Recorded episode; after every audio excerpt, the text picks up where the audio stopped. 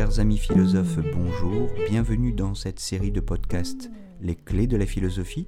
Je m'appelle Jérôme Ravenet et je partage avec vous des conseils et une réflexion sur les clés utiles pour entrer en philosophie à travers les exercices académiques de la philosophie, la dissertation et l'explication de textes autour des auteurs du programme officiel des examens et concours du secondaire et du supérieur.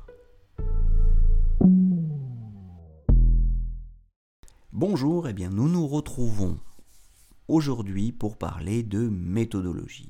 La question est celle de savoir ce qu'on attend au juste d'un exercice scolaire de philosophie, c'est-à-dire ce qu'on attend de la dissertation en philosophie ou de l'explication, puisque ce sont les deux types d'exercices qui sont proposés aux candidats euh, au lycée comme à l'université, à l'écrit comme à l'oral. Alors, il y a évidemment des différences entre ces deux types d'exercices, mais les exigences méthodologiques sont, je crois, fondamentalement les mêmes et je vous propose de les résumer en sept points, qui sont sept principes ou sept critères, d'après lesquels vous êtes ou serez évalué. Les quatre premiers sont évidemment les plus importants et concernent d'emblée tout candidat au baccalauréat.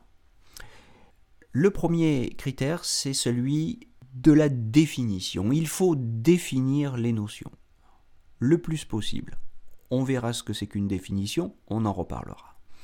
Le deuxième critère, c'est celui de l'argumentation quelle que soit la thèse que vous défendez, et vous allez soutenir tour à tour le oui et le non, le pour et le contre, même si vous euh, n'êtes pas d'accord avec une thèse que vous restituez, vous devez vous efforcer d'en reconstruire l'argumentaire.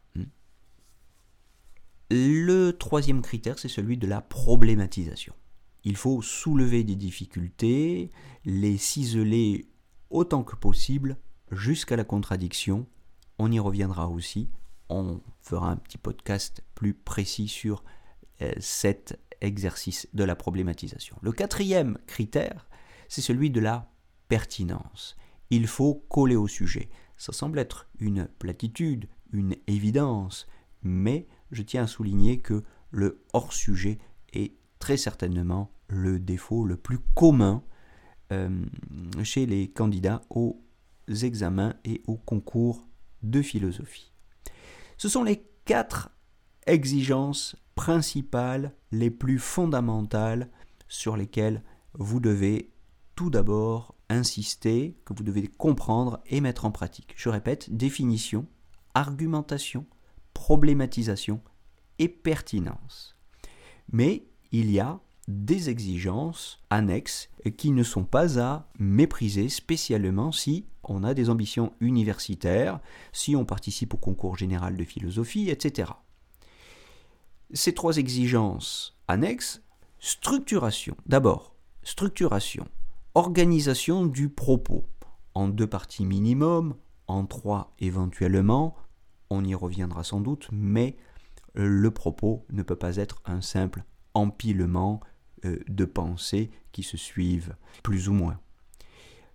Ensuite, sixième ou sixième point, sixième critère, qui est donc le deuxième euh, critère euh, annexe, si vous voulez, celui d'illustrer son propos, aussi précisément que possible par des exemples concrets et bien sûr pertinents. Le correcteur évaluera la pertinence des exemples que vous mobilisez avec le sujet proposé, avec l'argumentaire que vous tentez vous-même de développer. Le dernier critère, enfin, c'est celui de la culture philosophique. Il s'agit, autant que possible, puisque nous sommes en philosophie, d'utiliser des concepts référés à des auteurs, des auteurs philosophiques sans doute, mais pas que. En tout cas, utiliser des auteurs, ou plutôt, pardonnez-moi, des concepts référés des auteurs. Voilà, et eh bien, si vous avez euh, une première idée des critères, des sept critères à partir desquels vous êtes évalué, ce n'est pas si mal, vous éviterez peut-être de remplir aveuglément du papier car vous n'êtes pas noté au kilo.